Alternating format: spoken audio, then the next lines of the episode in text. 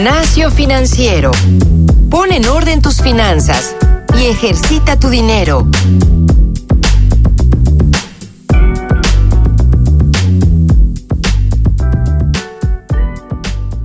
Hola, bienvenidos a este nuevo episodio de Gimnasio Financiero. Yo soy Francisco Guisa y ya casi vamos a cumplir los 30 episodios, eso nos emociona muchísimo. Eh, como siempre, me acompaña Isabel, ¿cómo estás? Hola Paco, yo estoy muy bien, muchas gracias y estoy muy contenta de presentarles a nuestra invitada especial del día de hoy, que además de todo, ella también es fundadora de un podcast llamado Divino Dinero, el cual se los recomiendo. Ah, ella es. Jessica Vázquez, que además pues viene a colaborar con nosotros. Ella es coach internacional, conferencista y según la revista Expansión, una de las 100 mujeres más poderosas en el mundo de los negocios.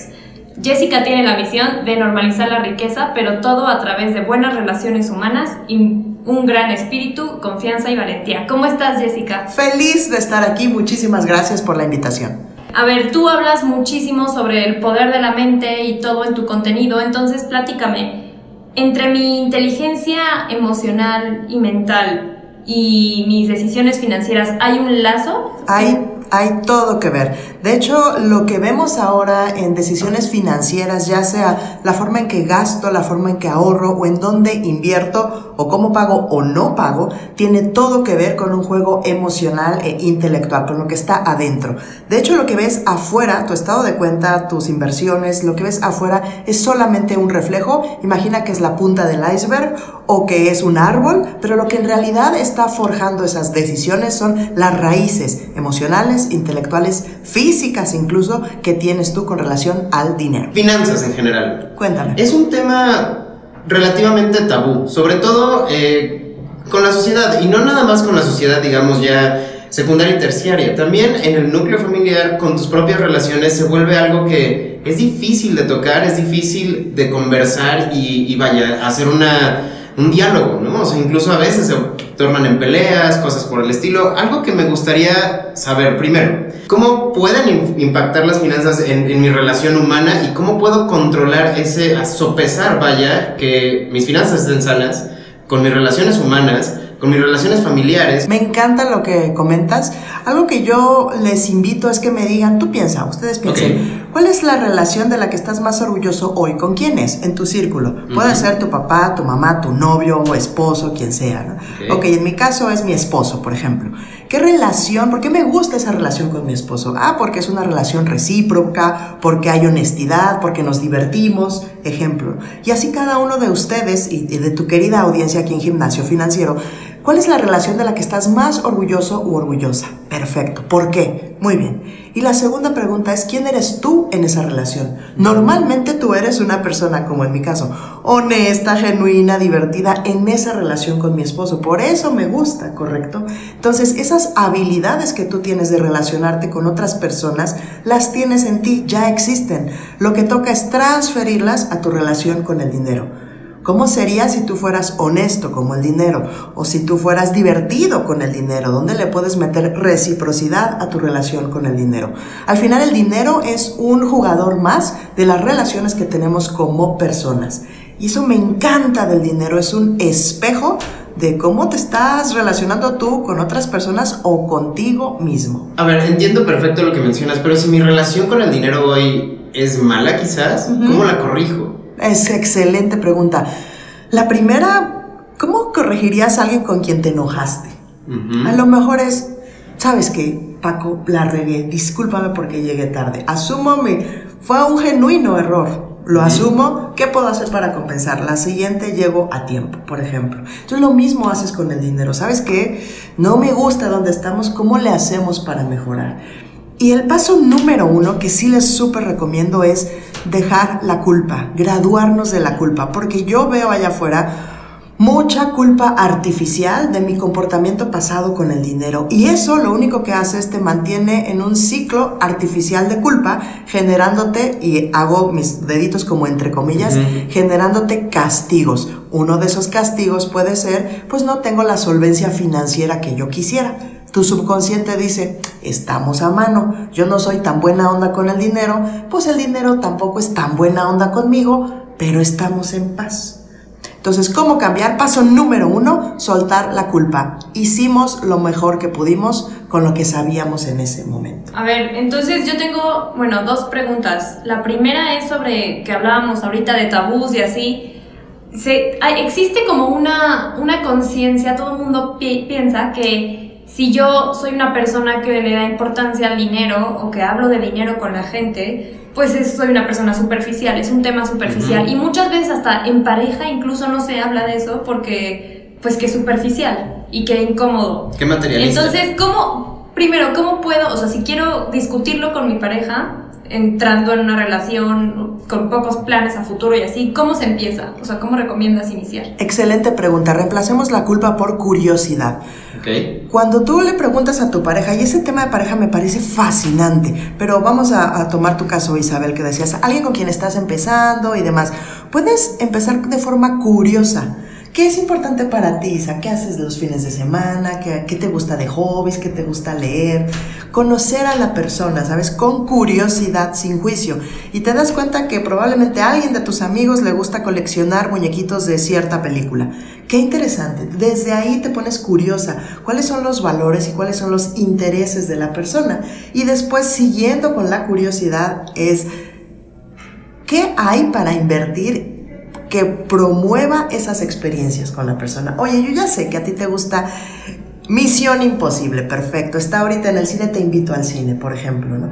Y entonces estoy ejerciendo el dinero en línea con lo que son tus valores y tus intereses. La forma de entrada por lo que genera estrés y por lo que es incómodo, es que entramos de, bueno, tú y tu dinero, ¿qué onda? No, espérame, pues siquiera un besito, buenas tardes. Entonces, cuando tú reemplazas y empiezas con curiosidad, genuina hacia la otra persona y hacia ti mismo, hacia ti misma, esa es la forma más linda y más sutil de empezarnos a adentrar en temas de dinero. Porque al final el dinero solo amplifica lo que ya está ahí. El dinero es una herramienta que te permite las experiencias que son importantes para cada quien. Entonces, empezar desde la curiosidad, validando qué experiencias son importantes para ti, qué anhelos te gustaría tener y desde ahí puedes seguir la conversación.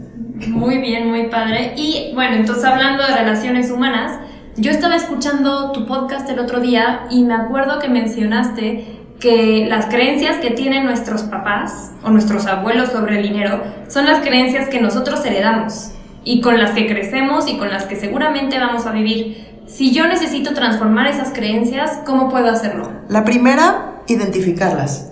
Y algo que te salva mucho y es un atajo rapidísimo, si esto fuera una tasa de, inversión, les diría, tiene muy alta, un muy alto rendimiento esta pregunta. Con curiosidad dices, ah, qué interesante punto de vista. Mira, qué interesante punto de vista. O sea, si escuchaste en tu familia o en tus papás que eh, en la mesa no se habla más que de otras cosas menos de dinero Qué interesante punto de vista. Esto te sucede, te sirve como un buffer, como un colchoncito de seguridad entre esas creencias y tú. Te convierte en espectador y como que estás viendo una película y no estás inmerso en esa realidad de tercera dimensión o realidad virtual. La forma rápida de salirte de esa inmersión es qué interesante punto de vista. Entonces, con curiosidad. Y otra vez, nuestros papás, nuestros abuelos hicieron lo mejor que pudieron con lo que tuvieron. Entonces, uno, curiosidad, gentileza, qué interesante punto de vista. Y desde ahí, ¿esto es algo que me sirve o no me sirve? ¿Qué de esto sí me es útil para la posteridad? ¿Con qué sí me quedo? Tengo esta opción de ADN, yo quiero la verdad, me quedo con las pestañas largas, me quedo con este color de piel, qué padre. Estás en un supermercado y tú puedes elegir qué creencias te llevas en tu canasta y qué creencias ya la verdad son como manzanitas podridas que pues ya bájalas, ¿no? Del carrito del súper. ¿Qué pasa si yo sí la logro romper, ¿no? Ahora, yo como persona profesional, eh, trabajo, etcétera, empiezo a tener una mejor relación con mis finanzas, una mejor relación con mi dinero.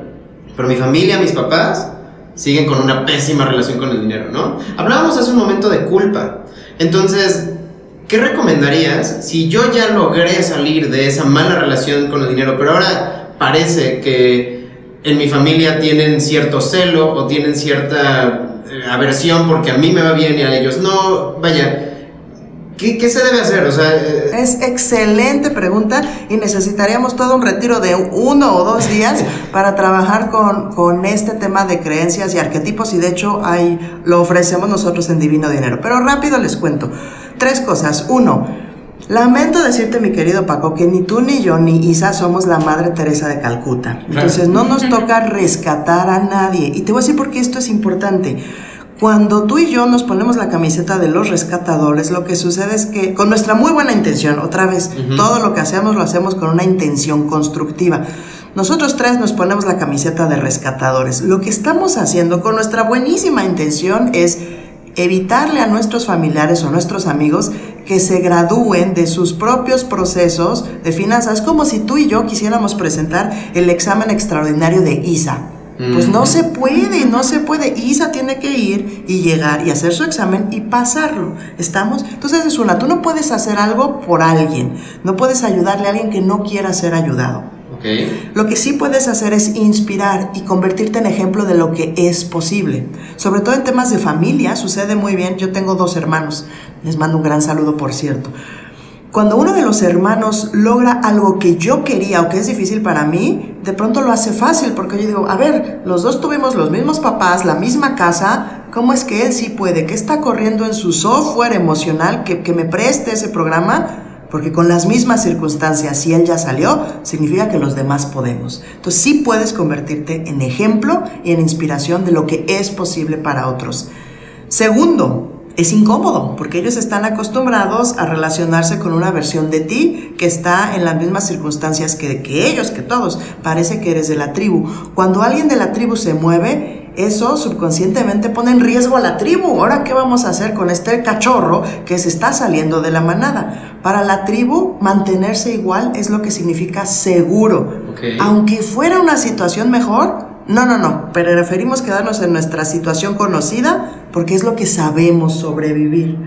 Entonces, lo que toca es adentrarlos ligeramente, con pequeños, pequeños mejoras, y ahí es donde a veces la regamos, la verdad, ¿no? Es como si yo estoy acostumbrado, voy a poner un ejemplo muy claro, a comprar calcetines en el súper y de pronto, que no tengo nada contra ellos, ahí los compro yo, y de pronto quiero subir mi realidad financiera y me los quiero comprar en la mejor tienda de Altavista. Es un salto grande, ¿viste? Uh -huh, uh -huh. Pero a lo mejor si hago pequeños pasos y de comprar en el súper, ahora me compro no los de marca libre, sino los siguientes, ay, mira, y la tribu se da cuenta, claro. no pasó nada, es seguro. Y hacemos otro cambiecito y sigue siendo seguro y otro cambio. El caso es para que tu subconsciente sea una opción segura. Y el tercero, rodearte de otras personas de tu nueva tribu con quien puedas platicar de finanzas. Aquí, por ejemplo, tienes un foro muy lindo en gimnasio donde estamos pues normalizando, hablemos de finanzas y de fondos de inversión como hablamos de películas, ¿no? Entonces Claro. que busques otra tribu que empiece a hablar ese lenguaje, eso es súper, súper importante. Ok, ahorita mencionas buscar otra tribu y, de aquí quisiera partir a la, a la pregunta que tengo, porque, ok, si yo me compro unos calcetines en el súper y voy creciendo poco a poco, pues esta tribu, la, la pequeña, la familiar, lo va a notar, ¿no? Y puedo ayudar de alguna manera. Entonces, sobre la otra tribu, quizás, o sobre la sociedad en general, la que no ve mis calcetines, ¿cómo puedo aportar a ellos? O sea, dices tú, tenemos un foro, ¿no? Tú también tienes el tuyo, hay una plataforma en donde podemos llegar a gente. La gente que nos escucha, ¿cómo puede aportar o qué le recomendarías para aportar hacia crear una conciencia de cultura financiera positiva? Dos cosas. Uno, desengancharse de la ilusión de escasez. Eso es súper importante. O sea, cuida mucho tus palabras con lo que dices. Es que ya no tengo dinero. Ah, error. Puede ser de verdad que en este momento no haya efectivo en tu cartera. Pero es muy diferente. No traigo efectivo en la cartera hoy, pero está el dinero en el cajero. O va a llegar. O lo tengo aquí en una computadora y si quisiera lo podría intercambiar por dinero. Ese es el número uno. Desengancharse de la ilusión de escasez. ¿Cómo? Cuidando lo que dices. Y la segunda es un tema de preferencia mía. evitando los memes y cosas chistosas de que yo a principio de quincena y yo a final de quincena. y yo, sí, nos da risa porque es real, pero en la medida en que tú evitas esas conversaciones y empiezas a hablar de otros temas, búscate memes interesantes. Claro. Yo antes de invertir, yo cuando empecé a invertir en cubo, yo cuando no escuchaba gimnasio, ahora que escucho gimnasio. O sea, si vamos a utilizar el humor, utilicémoslo a favor. Les dio mucha risa y seguro a tus radioescuchas igual, pero dejemos de compartir esos memes que son chistosos, entre comillas, de no tengo dinero. Eso de verdad que no contribuye a crear una cultura grande basada en la riqueza monetaria. Sí, justamente entiendo. eh, aporta todo lo contrario. ¿no? Justo. O sea, porque Sí. estás, estás eh, apoyando o soportando que es normal no tener dinero al final de la quincena, ¿no? Correcto. Exacto. Cuando debería de ser al contrario, ¿no es así? Cuando hay de otra, cuando hay de otra. Pues eso en cualquier tema, es parte de la cultura que tenemos de la mente derrotista, ¿no? Y de burlarnos de nuestras propias carencias. Exacto, y mira qué interesante lo que dices, Isa. Si existe cualquier otro tema en el fútbol, en la política y demás, significa que lo que actúes y lo que aprendas hoy con la intención del dinero, que perfecto, puedes transportarlo a otras áreas de tu vida. Y si ya lo haces en otras áreas de tu vida y no te dedicas a darle forward a estos memes chistosos, la habilidad ya la tienes y ahora la puedes transportar al tema de dinero. Esas serían dos muy importantes que pueden hacer hoy. Este, yo nada más tengo una noticia, les tenemos un regalo Ah, claro, que. Jessica nos patrocinó, muy buena gente, es su book, se llama Cuatro Libertades Esenciales, muy recomendado, muy bueno. Entonces, Jessica, ¿tenías un- una liga donde podíamos descargar el book? Claro que sí, les voy a contar qué pueden encontrar en este book. Es la explicación de por qué hacen lo que hacen. Como estén gastando, como estén pagando, invirtiendo o no invirtiendo, todo, todo ya saben que tiene una intención constructiva. Si quisieran saber por qué lo están haciendo, hay cuatro libertades fundamentales por las que lo hacemos. Seguridad, descanso, etc. Van a aprender las cuatro. Ok, estoy gastando porque estoy cubriendo mi necesidad de pertenencia y hay un menú de muchas otras opciones para nutrir esas libertades de forma integral. Lo pueden recibir en www.jessica con J S Vázquez con Z las dos punto com diagonal cubo con K. Buenísimo, muchas gracias. gracias. por venir, que es padrísimo para nosotros tener una colega. Eh, no se les olvide buscar su podcast, Divino Dinero. Y si quieren contactarte, hacerte una pregunta Exacto. personal, tu correo. Claro que sí, mi correo es jessica arroba jessicavázquez.com y estamos en el grupo de Facebook que se llama Transforma tu relación con el dinero. Por favor, no olviden enviarnos preguntas. eh, también califíquenos en la plataforma de donde nos están descargando: Spreaker, iTunes, iBox, etcétera, etcétera. Pronto vamos a estar en Spotify también, entonces espérenos ahí. Eh, Jessica, te agradezco muchísimo. Te prometo que ha sido uno de los episodios más interesantes, al menos desde mi perspectiva. Muchas gracias. Gracias a ustedes por Muchas la gracias, invitación. Jessica. Soy Francisco Guisa Isabel Gómez Aguado. y esto es Gimnasio Financiero. Entrenamiento de hoy ha terminado. No olvides reforzar tus finanzas todos los días y compartirlos con tus amigos.